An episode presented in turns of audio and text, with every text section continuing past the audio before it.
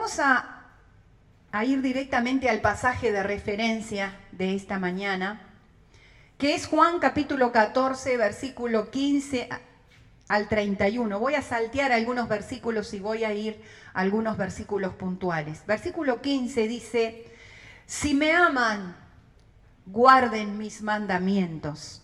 Y yo rogaré al Padre y os dará otro consolador para que esté con vosotros para siempre.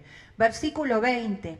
En aquel día vosotros conoceréis que yo estoy en mi Padre y vosotros en mí y yo en vosotros. El que tiene mis mandamientos y los guarda, ese es el que me ama. Y el que me ama será amado por mi Padre, y yo le amaré y me manifestaré a él. Le dijo Judas, no el Iscariote, Señor, ¿cómo es que te manifestarás a nosotros y no al mundo? Respondió Jesús y le dijo, el que me ama, mi palabra guardará, y mi Padre le amará, y vendremos a él, y haremos morada con él. Wow, voy a repetir este versículo. Respondió Jesús y le dijo, el que me ama, mi palabra guardará y mi Padre le amará. Y vendremos a Él y haremos morada con Él. El que no me ama, no guarda mis palabras. Y la palabra que habéis oído no es mía, sino del Padre que me envió. Os he dicho estas cosas estando con vosotros. Mas el consolador, el Espíritu Santo, a quien el Padre enviará en mi nombre, Él os enseñará todas las cosas y os recordará todo lo que yo es, lo, perdón, y todo lo que yo os he dicho. La paz os dejo, mi paz os doy. Yo no la doy como el mundo la da, no se turbe vuestro corazón, ni tenga miedo. Como dije, este es un pasaje de referencia introductorio porque quiero hablar de tres cosas en esta mañana. Quiero hablar acerca del amor, de la obediencia y de frutos. Quédense tranquilos que nos vamos a ir a la misma horario que siempre, ¿no? Ahí en sus casas. Porque digo esto porque son tres temas bastante amplios. Pero al leer este pasaje de Juan, eh, me vinieron estas tres palabras que son importantes de considerar. No voy a decir eh, nada que sea muy revelador en esta mañana, pero voy a, con la ayuda del Espíritu Santo, a recordar cosas que son importantes a tener en cuenta en estos tiempos. La primera palabra, amor. En Mateo 24, versículo 10 dice, en aquel día muchos Tropezarán entonces y se entregarán unos a otros y unos a otros se aborrecerán. Y por haberse multiplicado la maldad, el amor de muchos se enfriará. Es un pasaje fuerte, dice en aquel día. General, algunos eh, piensan aquel día, el día cuando el Señor venga o el día cuando no nuestra vida acá en esta tierra se termine. Y siempre empezamos a, discutir o a dar opiniones. Bueno, desde la época de Jesús se dice que aquel día ya estaba próximo, ¿no? Y, empezamos a, ¿no? A, dar opiniones acerca de si estamos prontos al, al tiempo final o no. Yo no sé si estamos prontos, pero que estamos cerca, estamos más cerca que en la época de Jesús, mucho más cerca.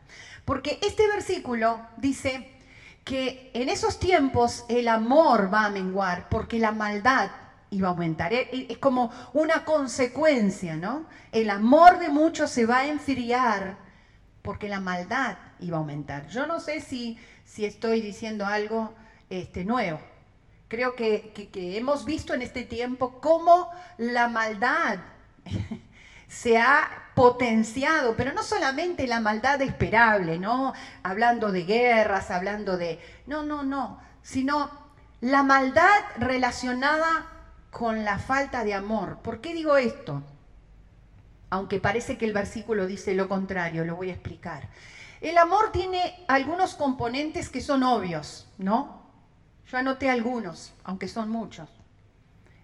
uno de los componentes del amor, la tolerancia, el perdón, la misericordia, el pensar primero en el otro antes que en mí. Esos son algunos componentes del amor, ¿no? Tolerancia, misericordia, perdón, pensar más en el otro que en mí. Y yo, no sé si soy yo, pero al observar el mundo que estamos eh, padeciendo en este tiempo, eh, veo justamente la falta de estas cosas, la falta de tolerancia, la falta de perdón, la falta de misericordia, la falta de decir, ¿por qué no pienso primero en el otro antes que en mí? Como todas estas cosas recomienda la palabra. Entonces, ha aumentado la maldad y parece que esa es la consecuencia de que también ha menguado el amor. Se ha enfriado el amor. Y esto lo vemos en aún en las relaciones interpersonales. ¿no? la falta de un amor genuino, de un amor con los ingredientes que la palabra de Dios habla acerca del amor. ¿no? Primera de Corintios 13, creo que deberíamos leerlo todos los días para poder como hijos de Dios relacionarnos con el amor que Dios manda con que nos relacionemos.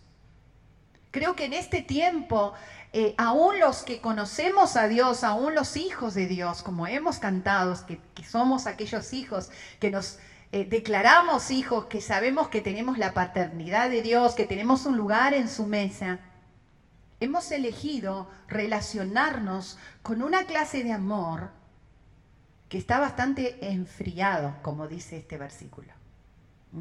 Porque hemos dejado quizás que la maldad que hay en el mundo, o sea, la falta de perdón, de misericordia, de consideración hacia el otro, de no buscar lo, mío, como dice Primera de Corintios, ¿no? De, poder también eh, pensar en, lo, en, la necesidad del otro, en lo que le pasa al otro, en ponerme en el lugar. ¿No? Hemos dejado que esa, maldad, porque acá me, gusta que lo generaliza en esta palabra maldad. Hemos dejado que eso traiga una influencia negativa en nuestra clase de amor. Entonces, sería bueno que empezáramos a, analizar con qué clase de amor nos estamos relacionando. Porque también el amor, el ingrediente del amor, es poder, dice la Biblia, someternos unos a otros. Dice la Biblia, sométanse unos a otros en amor. Y wow, qué palabra que nos cuesta a los seres humanos, someternos al otro, porque hemos eh, potenciado negativamente a la palabra someterse, ¿no? Hoy el amor el amor que se, que se pregona, el amor que se enseña, es el amor que tiene el ingrediente principal, la libertad. Yo, sí, yo amo, pero a mí no me condicionen, a mí no me digan lo que tengo que hacer, yo soy libre para hacer lo que quiero, yo soy libre para tomar decisiones, así que, a ver, si los que me aman me deben respetar como soy. Bueno, la Biblia dice, sométanse cada uno en amor el poder estar sujeto al otro, el poder someterme al otro, no es que, que, yo permita que el otro, por supuesto, me pisotee o el otro me insulte o el otro me rebaje, no, no es eso. Pero si yo estoy en una relación de amor, yo también voy a saber conservar mis límites sanos, apropiados, para también poder cederle al otro cederle al otro a veces la razón, cederle al otro el lugar, cederle al otro la honra. La Biblia dice, al que, tiene, al que merece honra, dale honra. Al que merece que esté sujeto porque tiene eh, eh, un papel importante en tu vida, dale honra. Pero nos cuesta, porque hemos desvirtuado lo que es el amor. ¿Por qué lo hemos desvirtuado? Porque no tenemos el amor o no, no nos hemos querido ajustar al amor que la palabra eh, menciona, sugiere y exhorta, más que sugerir, exhorta. La Biblia dice, ámense unos a otros, pero no con la clase de amor humano. Por supuesto que la clase de amor humano no es suficiente, porque los seres humanos eh, queremos ser amados, respetados, dignificados, eh, considerados, ¿no? Validados, pero nos cuesta hacer lo mismo con el otro. Ahora, cuando yo tengo, cuando yo tengo el amor de Dios en mi vida, cuando yo tengo realmente ese amor que es sobrenatural, que yo lo pido, que lo, lo, lo, ruego cada día, ¿no? Ese amor viene sobre nosotros, somos bautizados en ese amor. Y al ser bautizados con ese amor, nos damos cuenta que aquello que nos costaba tanto, aquello que, que, nos era como una carga, ¿no? El poder considerar al otro, perdonarlo, escucharlo, honrarlo, perdonarlo. De repente empieza a ser algo real en mi vida. Empiezo a tener un concepto de amor diferente. Entonces, el amor. ¿Cuál es la clase de amor que decido tener? Quiero leer un versículo. Bueno, voy a tomar el versículo de Juan, que dice, para pasar al, a lo segundo que quiero hablar en esta mañana, que es la obediencia. Dice, si me aman, guarden mis mandamientos. Es como, es como una, como una sugerencia barra orden. Es como decir, sí, sí, bárbaro, me amás, cantás que me amás, cantás que soy todo para ti, ¿no? Nos pasa a los, a los seres humanos ¿no? y a los que conocemos a Dios. ¿no? Es fácil cantarle, ¿no? como esa canción que pedí hace unos domingos atrás. No basta solo con cantar. Y acá, es, en otras palabras, Jesús estaba diciendo esto. Sí, ustedes dicen que me aman. Ustedes dicen que soy todo para ustedes. Pero ¿ustedes me obedecen? ¿Obedecen a mi palabra? Es como una pregunta y a la vez él mismo responde, bueno, si ustedes me aman, guarden mi palabra. Entonces yo, la segunda palabra, obediencia, después vamos a leer otros versículos, yo creo que es la mayor manifestación de que yo amo a Dios. Hay dos clases de obediencia, la obediencia también humana que viene, ¿no? De una trayectoria de, como digo, de, leyes y de cuestiones y de filosofías, ¿no? De la obediencia. Y está la obediencia divina. La primera obediencia que tiene que ver con conceptos humanos, ¿eh? sí, yo obedezco, pero existe el pero en esa obediencia. Sí, sí, yo obedezco siempre y cuando. Y ahí otra vez sacamos esa maravillosa libertad que tenemos los seres humanos de elección. Y decimos, no, no, no, yo no voy a obedecer. Yo voy a obedecer siempre y cuando eh, quiera, me guste, esté de acuerdo, eh, no me perjudique. Y si, y si lo decimos así tan fácilmente, decimos, y bueno, tiene razón. Hay que obedecer de esa manera. Pero la palabra de Dios dice, si me aman, obedezcan mis mandamientos. Y hay otro versículo que dice, y mis mandamientos no son gravosos. Mis mandamientos no le va a costar a nadie hacerlo. Y entonces nos preguntamos por qué muchas veces no podemos obedecer los mandamientos de Dios. No podemos ajustarnos a la palabra de Dios.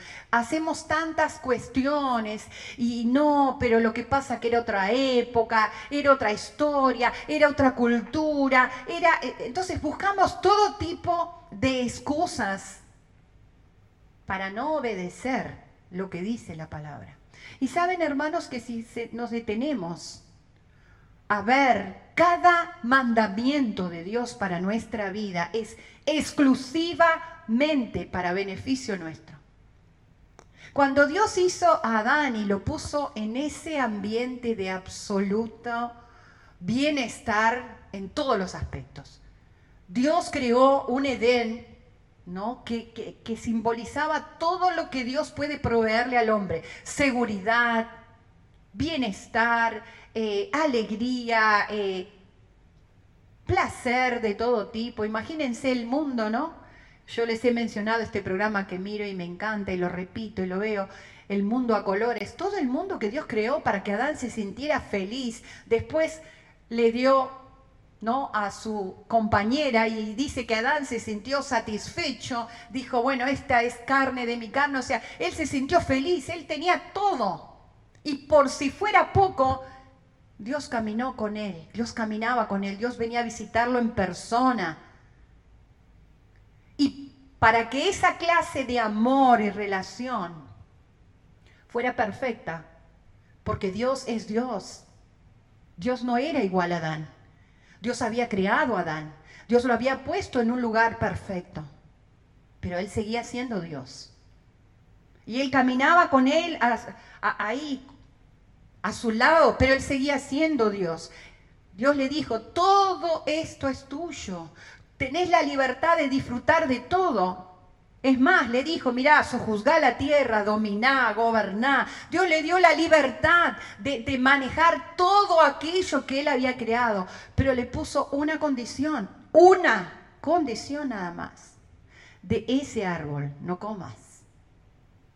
Porque Dios quería mostrarle a Adán, entre otras cosas, que él seguía siendo Dios, que él seguía siendo superior a él, que él seguía gobernando todo, que él seguía siendo soberano de todo. Y le dijo, solamente una cosa te digo, después de todo lo que le dio, no hagas esto, no toques ahí. ¿Por qué? Porque no quería que le pasara lo que le pasó. ¿Qué hizo Adán con su libre albedrío? Fue y tocó rompió el mandamiento de obediencia. Todo es tuyo, Adán. Todo. Podés gobernar, disfrutar, mandar, sojuzgar. Todo. Solamente esta es. Tenés que obedecer en esto. Y a veces le damos palo a Adán, ¿no? Pero muchas veces somos así. Nos cuesta la obediencia. Nos cuesta eh, cumplir con las cosas que, que Dios dice en su palabra. Queremos manejar nuestra vida, nuestro antojo. Muchas veces decimos, sí, yo amo a Dios. Dios es, es mi amado, es mi Padre, es mi amado, oh mi amado, como cantamos. Pero a veces hasta nos cuesta obedecer a las personas que tenemos como autoridad en esta tierra. Si nos cuesta obedecer, porque la palabra lo dice, los mandamientos lo dicen, que debemos obedecer a lo que son nuestras autoridades, nos guste o no nos guste. Ah, pero ¿cómo puede pedirme esto? Que obedezca a alguien que no, con el cual no estoy de acuerdo, o con el cual eh, tengo problemas, o, o, con el que veo que se equivoca. mirá, Dios es Dios. Dice, vos, vos encargate de obedecer y yo me encargaré de poner en el lugar las cosas que corresponden en el momento que considere correspondiente, valga la redundancia. Pero no, el ser humano le cuesta muchísimo, nos cuesta muchísimo obedecer. La Biblia dice que el obedecer es mejor que cualquier sacrificio que hagas ah, no, pero yo trabajo para Dios porque yo hago esto y yo este, pongo eh, mis donaciones y, y no sé, y voy a esto y me sacrifico y trabajo, no sé. No, el obedecer es mejor que los sacrificios. No dice el Señor, no, mira, no hagas nada. No, no, no. Primero obedece. Primero sujetate a tus autoridades. Primero hace lo que dice la palabra y después hace todo lo demás. Jesús lo dijo claramente, ¿no? Por las dudas, lo recordamos, Mateo 7:22. Hablando de estas cosas con sus discípulos, Jesús le dijo, no todo el que me dice Señor, Señor, entrará en el reino de los cielos, sino el que hace la voluntad de mi Padre que está en los cielos. Muchos me dirán en aquel día, ¿cuál es aquel día? El día donde vos y yo nos presentemos delante de Dios, lo creas, no lo creas. Muchos han negado la existencia de Dios porque es demasiado fuerte decir que Dios existe y que Dios es como dice la palabra, porque saben internamente, la misma Biblia lo dice, que nadie más que el Espíritu del hombre sabe las cosas que de todas, de, de afuera y de adentro. Nadie más que el Espíritu del hombre. El hombre sabe que hay un Dios y que un día se va a tener que presentar delante de ese Dios. Entonces, ¿no? En aquel día Jesús dijo, muchos van a venir y dicen, oh Señor, pero yo creía en ti, yo sabía que vos existías. No, no. Pero miren, hay otros que se van a presentar con más argumentos, mejores argumentos todavía. Dice, muchos me dirán en aquel día, Señor, Señor, no profetizamos en tu nombre. ¡Wow! En este tiempo yo, es un concepto personal, pueden tener otros conceptos, pero se ven pocos profetas en este tiempo. Profeta real, como los de la Biblia, son aquellos que predicen cosas, que, que, Dios les revela cosas del futuro que nadie sabe y que nadie puede prever y que se cumplen. Esos son los profetas. Y acá dice, en aquel día van a venir personas que profetizaron. Y uno dice, mi Dios, tremenda revelación las personas que profetizaron, Jesús no está negando que profetizaron, está diciendo, van a venir diciéndome que profetizaron, y es verdad, profetizaron. Uno dice, no, este profeta que profetizó que en tal época iba a venir un tsunami o en que en tal otra iba a haber una guerra, como sucedió. Eh, tremendo hombre de Dios, ese está en el cielo. Acá dice, muchos vendrán y me dirán, en tu nombre profetizamos. Otros van a venir y me van a decir, en tu nombre echamos fuera demonios. Otro gran ministerio. Un ministerio, el ministerio de liberación es un ministerio muy buscado. Porque acá ya no estamos hablando de tú a tú, ¿no? Acá en el ministerio de liberación ya no hablamos de, de que me manejo con personas que son personas como yo. Ya estamos hablando de entidades. Ya estamos hablando de, poderes que no tienen que ver con el poder humano. El Ministerio de Liberación es un ministerio fuerte. Es un ministerio donde uno dice, ¡ah, mi Dios! Este se vino todo endemoniado, oré, ¿no? Y automáticamente la persona quedó sana, quedó libre y siguió funcionando normalmente, siguió funcionando como, como si nada hubiera tenido antes de haber orado. ¡Wow! Soy un grosso, soy una persona de poder. Y Jesús dijo, muchos vendrán en aquel día y me dirán que tuvieron el ministerio de liberación, ¿no? Y fue efectivo. Dice, y en tu nombre hicimos muchos milagros. Saben que esta palabra en el original se refiere a milagros creativos. ¿Saben lo que es un milagro creativo? Un milagro creativo es que un ciego de nacimiento se ore por él y el ciego reciba la vista. Un milagro creativo es que a una persona le falte un miembro, una pierna, un brazo y se ore y de repente ese brazo, esa pierna empiece a, a nacer en el momento. ¿Saben lo que es eso? Vendrán en ese día gente que diga, pero Señor, nosotros hicimos milagros creativos. Ay, ay, ay. Y yo digo, ninguna de las tres cosas, ¿cuánto me falta para esos ministerios? Porque uno piensa, ah, no, pero si tengo estos ministerios, soy el, el top del top, ¿no? El más grande como muchas veces nosotros analizamos en esta tierra, ¿no? Uh, mirá la iglesia que tiene.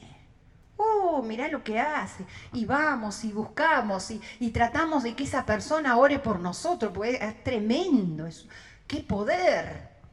Y a ver, no estoy negando en absoluto estos ministerios. De hecho, son ministerios bíblicos. De hecho, son cosas que, que están buenas. De hecho, Dios quiere que tengamos esos ministerios. Pero eso no es la demostración de que amamos a Dios. ¿Cómo dijo Jesús? Entonces les declararé, jamás los conocí. Apartados de mí los que practican iniquidad. Indudablemente estas personas habían empezado por el final, porque indudablemente tenían dones. Los dones son irrevocables. Hay personas que van a seguir haciendo milagros y van a seguir eh, predicando y van a seguir enseñando y van a seguir haciendo cosas, porque tienen los dones y los dones Dios no los retira, no los saca, porque cuando Dios te da algo, Dios no te lo saca. En todo caso lo perderás vos. Pero esta gente seguía con los dones, seguía con haciendo todas estas cosas tremendas y me imagino que si tuviéramos personas, con esas tremendas que, que, las hay, creo que las hay, lo, lo he visto. Uno dice, este es un hombre de Dios, este es un hombre que ama a Dios. Pero acá dice que yo no los conozco. Porque la Biblia es clara con respecto a cuál es la relación que Dios quiere tener con nosotros. Es una relación de amor. Y el amor, Jesús lo dijo claro, el amor involucra obediencia, no dones, no ministerios, obediencia. Obediencia a la palabra.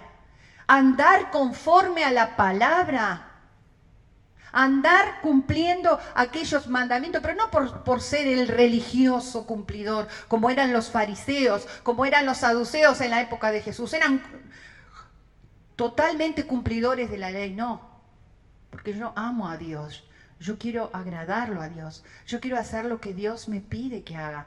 Yo quiero andar con, con una vida conforme a lo que dice la palabra.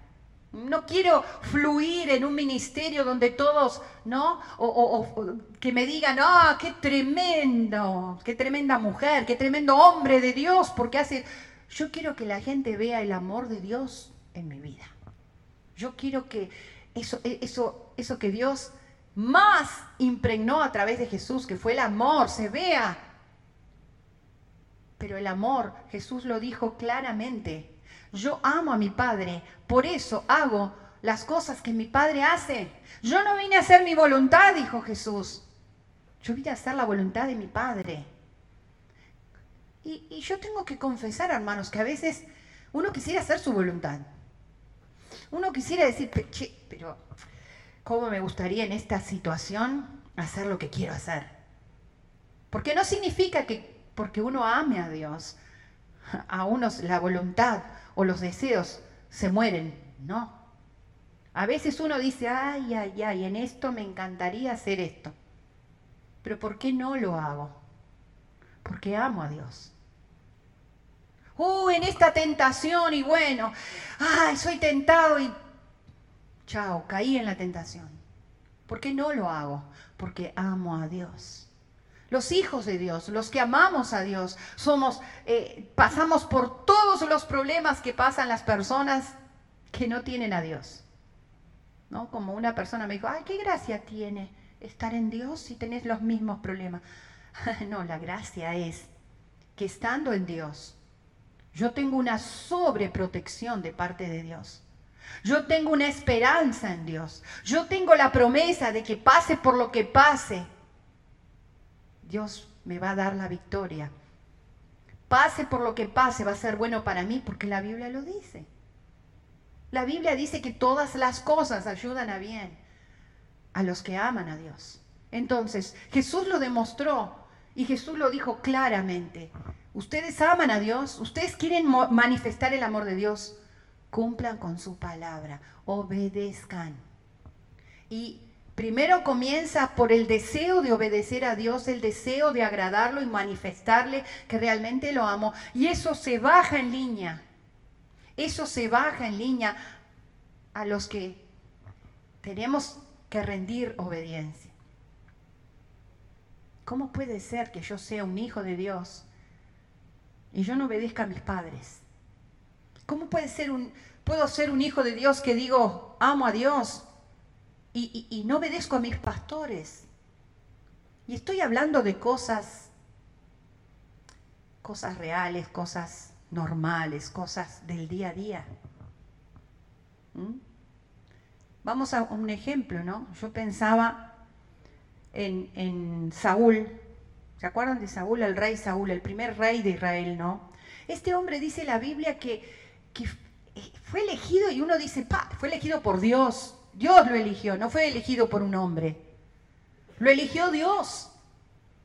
Saúl dice la Biblia que era un hombre que a la vista de, los demás era un hombre con una postura ¿no? muy hermosa, un hombre físicamente muy presentable, o sea, era inmediatamente era aceptado, ¿no? Porque tenía, se ve que era un hombre, acá en Argentina le diríamos, era muy este, agradable, canchero, o sea, se podía manejar, ¿no? Era aparte un hombre valiente, un hombre, ¿no? Que, luchó cuando fue rey, luchó contra los madianitas y contra otros enemigos y venció, era un hombre valiente. O sea, Saúl empezó bien. Saúl fue elegido por Dios. La palabra Saúl significa deseado. O indudablemente este hombre arrancó bien. Uno podría decir, bueno, falló porque lo puso el hombre. No, no, no, nada de eso. Fue elegido por Dios, era un hombre deseado por el pueblo, vino a ocupar un puesto que, todos esperaban y, bueno, la mayoría lo aceptó y, y arrancó muy bien. Pero dice la Biblia que terminó muy mal. ¿Por qué terminó mal? Y vamos a, a leer 1 Samuel 15, 24, dice, palabras de Saúl a Samuel. ¿Quién era Samuel? Era el profeta, era su guía espiritual. Samuel era, en otras palabras, su pastor.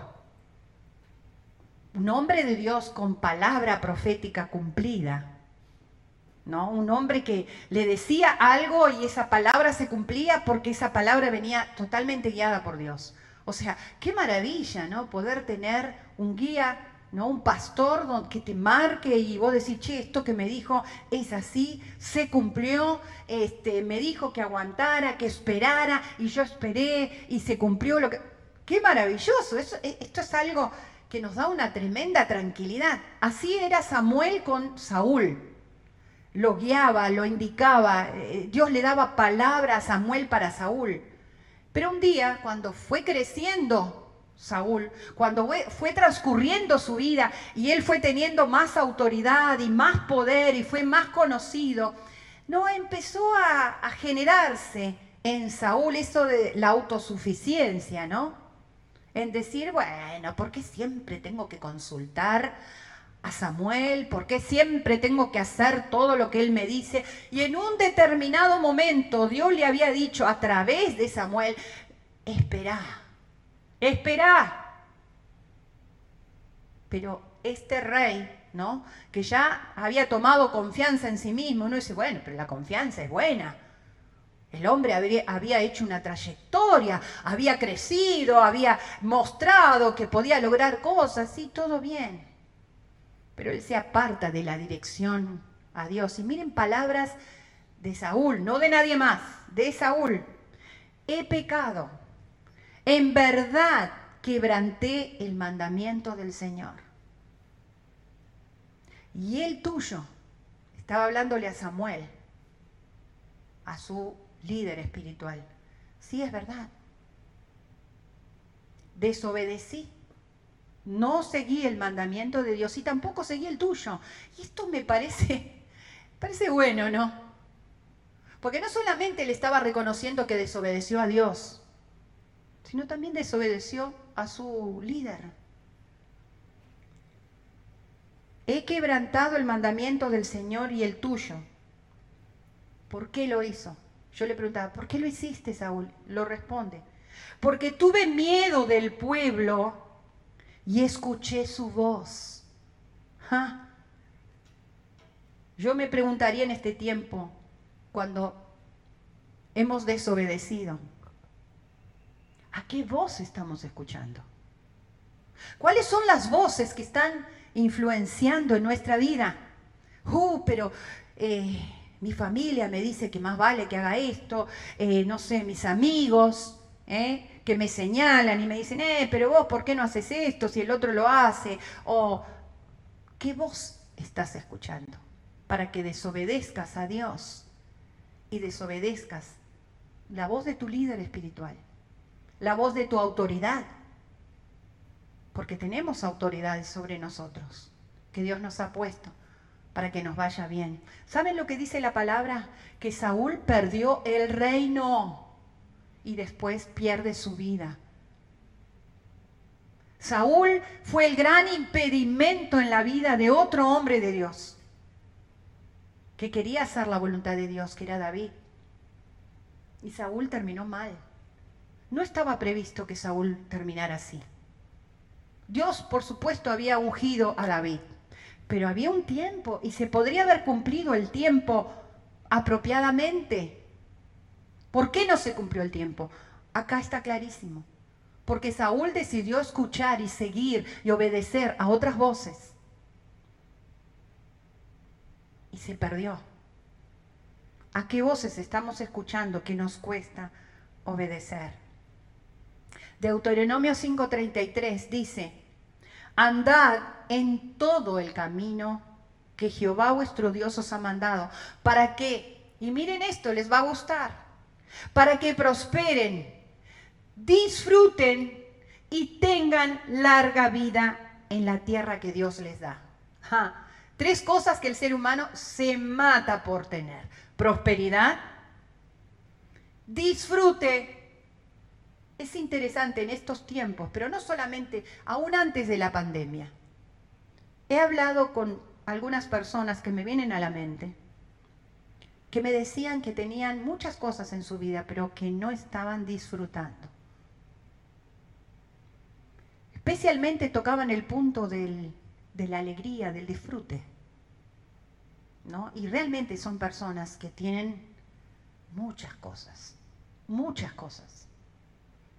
Quizás personas que han tenido el punto uno, han prosperado en la vida, tienen comodidades, han viajado, eh, pueden hacer económicamente, diría yo, hasta lo que les plazca. Pero me han dicho, y me acuerdo de dos personas en especial, que me dijeron que no disfrutan, que no disfrutan Pasan los días y ven lo que tienen, pero les falta contentamiento. Y una cosa que tanto tenemos miedo en este tiempo, la larga vida. No tenemos miedo de tener larga vida, tenemos miedo de tener corta vida. No estamos... Ah. Acá dice, si ustedes andan en todo el camino que Jehová les ha marcado, van a prosperar, disfrutar y tener larga vida. ¿Mm?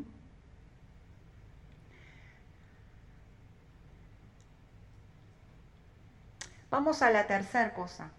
Dijimos amor, obediencia y frutos. ¿Se acuerdan que una vez que les prediqué específicamente sobre frutos, dije que frutos son resultados de, resultados de. Hay un versículo que quiero empezar con ese, que me parece muy significativo. Dice, Mateo 3:8. Produzcan frutos. Me encantó esta versión, ¿eh? Produzcan frutos que demuestren un cambio de vida. Eh, dicho en otras palabras, produzcan resultados que demuestren que ustedes cambiaron de vida. En otra, en la versión Reina Valera, dice, demuestren frutos de arrepentimiento. Arrepentimiento, la palabra textual de arrepentimiento, el, significado es cambiar de dirección. A veces nos ponemos los rótulos de cristianos, de hijos de Dios, de evangélicos, como quieran llamarlo, pero continuamos siendo las mismas personas. Continuamos con los con el mismo carácter. Uf, tendría que hablar tres domingos acerca de carácter moldeado. Pero seguimos con el mismo carácter, con los mismos miedos, con la misma forma de hablar. Hay un versículo que dice, Santiago 3, 11 y 13, ¿puede acaso brotar de una misma fuente agua dulce y salada? Ay, no, perdón, Pablo estaba preguntando. ¿Puede acaso brotar una misma fuente, perdón, Santiago? ¿Puede acaso brotar de una misma fuente agua dulce y salada? Hermanos míos, ¿acaso puede dar aceitunas una higuera o higos una vid? Son lógicas las preguntas, ¿no? ¿Ustedes vieron algún árbol de vid con aceitunas? No. ¿Vieron una higuera con, con aceitunas? ¿Higuera? Sí, está bien. Dice, pues tampoco una fuente de agua salada puede dar agua dulce. ¿Quién es sabio y entendido entre ustedes? Que lo demuestre con su buena conducta mediante obras hechas con la humildad que les da su sabiduría. Lo voy a volver a leer. ¿Quién es sabio y entendido entre ustedes? Es una pregunta, perdón. ¿Quién es sabio y entendido entre ustedes? O sea, a ver, ¿quién se dice sabio? ¿Quién se dice que tiene conocimiento, entendimiento de las cosas? A ver, ¿hay algún, no? Los que me están mirando, ¿hay alguno que se considera sabio, inteligente, entendido? Es aquella persona que, uh, Cualquier tema que le hables, uh, tiene siempre una disertación del tema, ¿no? Esas personas que dicen, porque hay un, no sé, un, ¿cómo se llama esto? Un púlpito. Sí, yo conozco el púlpito tal y tal, de tal material, de tal. Esas son las personas entendidas, ¿no? Personas informadas, saben hablar de todos los temas, ¿no? Entonces, acá le dice, ¿quién es sabio y entendido entre vos, entre ustedes? Que lo demuestre con su buena conducta, mediante obras hechas con la humildad que les da su sabiduría. Esta pregunta de si puede una fuente dar agua salada o dulce quiere decir que nosotros tenemos que tener una vida acorde a lo que decimos que somos. Una vida de resultados que sean resultados de ¿De qué? De mi obediencia a Dios, porque amo a Dios. A veces, esto que, esas excusas o explicaciones que a veces decimos, o, bueno, y no tuve otra, o, bueno, eh, no sé, como dije anteriormente, todos lo hacen y, y, bueno, che, no es tan malo, ¿no? No es tan malo mandarme en una broma toda la rociada. No es tan malo postear en mis redes sociales cualquier cosa. Es terrible. A veces veo en redes sociales cosas de, gente que dice amar a Dios. Y digo, pero ¿cómo, lo, cómo lo, uno a esto con esto? ¿Cómo puedo decir que, que, una, esta persona es hija de Dios y habla de la misma manera que habla un incrédulo? habla de la misma manera y se expresa y reacciona de la misma manera que reacciona. Y voy a decir algo que para mí es peor. Y que reaccione y habla a veces peor que aquel que no conoce a Dios, que es un terrible incrédulo y se maneja en la vida y se conduce en la vida con más honradez, habla mejor, eh, responde mejor, reacciona mejor que la persona que dice amar a Dios, hermanos, esto, la Biblia es clarísima, no tiene relación, porque de una fuente no puede salir agua salada y dulce. A ver, si ustedes me preguntan si uno se puede equivocar, claro que sí. Y sí, somos seres humanos falentes. A veces, aún amando a Dios, obedeciendo, a veces uno dice, pa, me equivoqué. Pero los que aman a Dios y obedecen a Dios y quieren tener resultados de vidas que muestren un cambio, que muestren un arrepentimiento en el momento que se equivocan, ahí está la diferencia. En el momento que uno se equivoca, uno dice, me equivoqué. Porque el Espíritu Santo, como dijo Jesús, que mora en nosotros junto con el Padre y el Hijo y el Espíritu Santo que mora en nosotros, nos dice, Angie, te equivocaste, fallaste, respondiste mal, hablaste mal, eh, tuviste una reacción fea. Eh, a ver, tuviste un pensamiento de temor que va en contra de mi palabra. Angie, estás teniendo miedo de tal cosa o inseguridad. Reaccioná. Esa es la diferencia. No es que somos los santificados con las aureolas y las alas, no. Pero el tema es qué pasa cuando nos equivocamos. ¿Qué pasa cuando nos damos cuenta que fallamos? Oh, ¿Cómo pedimos perdón? Cuesta pedir perdón, decir, perdóname, me equivoqué, perdóname, te lastimé. A veces aún lastimamos sin darnos cuenta y a veces lastimamos dándonos cuenta. Una, cosa jocosa que hablaba con mi hijo el otro día, ¿no? En un partido. Una vez, hace unos años atrás, ¿no?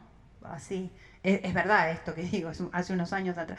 Pero veía de una persona cristiana en un partido de fútbol las cosas que ponía de, ay, ay, ay. Estos argentinos, va, ¡ey! Por un partido de fútbol, siendo un hijo de Dios. A, a mi entender, no va. No va. Nosotros somos sal de la tierra, nosotros somos luz los hijos de Dios. Y donde quiera que estés, con quien quiera que estés, ya sea tu familia más cercana que te conoce tanto, ¿no? Como decimos, bueno, nos conocemos tanto. ¿Y qué importa que nos conozcamos tanto? ¿Qué importa que tengamos confianza?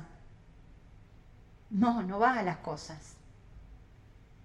Debemos hablar, accionar, pensar, porque bueno, la acción y la palabra te ven, pero el pensamiento no te ven, pero es lo mismo. Resultados es vivir acorde a lo que estás pregonando que tenés. Amor a Dios. Amor a Dios. Hay otro versículo que me gusta mucho, Jeremías 17, 7, 8 dice, el hombre que ama a Dios será como un árbol plantado junto al agua, que extiende sus raíces hacia la corriente. No teme que llegue el calor y sus hojas están siempre verdes. En época de sequía, ¿estamos viviendo sequía en este tiempo? Mm, yo creo que sí, una gran sequía, a todo nivel. En época de sequía, no se angustia y nunca deja de dar fruto. Y nunca deja de dar fruto. Podemos tener miles de excusas y vamos a hablar de la actualidad para no dar frutos, para enojarnos, para responder mal, para hablar mal, para pensar mal, para vivir temerosos, para vivir maldiciendo, para vivir enojados. Tenemos miles de excusas. Pero si amamos a Dios, vamos a ser como ese árbol, que las raíces las tiene la corriente. ¿Usted sabe lo que es una corriente? Creo que lo he explicado, ¿no? No es una agüita tranquila. ¿No? Lo dice, el que ama a Dios es como ese árbol que está en la ribera de un río tranquilo, donde todo está paz, felicidad, vuelan las manos. No, no, dice, el, hombre que ama a Dios aún tiene sus raíces, sus bases plantadas ahí en la corriente, porque va a ser, va a ser complicado, porque la corriente a veces se pone más con más fuerza y puede llevarte, pero vos tenés que plantarte, las raíces se agarran más fuertes en, en esa tierra, en ese, en ese lugar de corrientes. ¿Por qué? se arriesga a plantarse ahí en la corriente, porque sus hojas van a, van a ser más verdes y los frutos no van a dejar de existir, no van a dejar de, de brotar. Que es más fácil estar en, en un campo alejado de la corriente, y sí, por ahí es más fácil, pero no vas a dar los frutos, ¿no? no tu hoja no va a estar tan verde. Tus raíces no van, a, no van a hacer la fuerza de plantarse como ese árbol que está plantado junto a esa corriente. Amor, obediencia y frutos. Son tres palabras que debemos considerar en este tiempo. Y yo quisiera que en este, en este ministerio, pueblo de Sion, especialmente aquellos que somos portadores del mensaje, portadores y ejemplos para los que nos están siguiendo, para los que nos están viendo, para los que nos conocen. Podamos considerar esto que Dios nos dice en esta mañana. Que podamos pensar, yo amo a Dios, por amarlo, yo quiero dejar cosas que no están bien en mi vida para obedecerlo y seguir lo que Él quiere. ¿Qué clase de frutos estoy dando en mi vida? ¿Qué clase de frutos? Hay dos clases de frutos, los frutos del Espíritu también y los frutos de la vida. Los frutos del Espíritu, gozo, paz, paciencia, benignidad, bondad, fe, mansedumbre, templanza. ¡Ay! Los frutos de la vida, acciones, acciones. Esos son los frutos de la vida. Acciones que son producto de los frutos del Espíritu.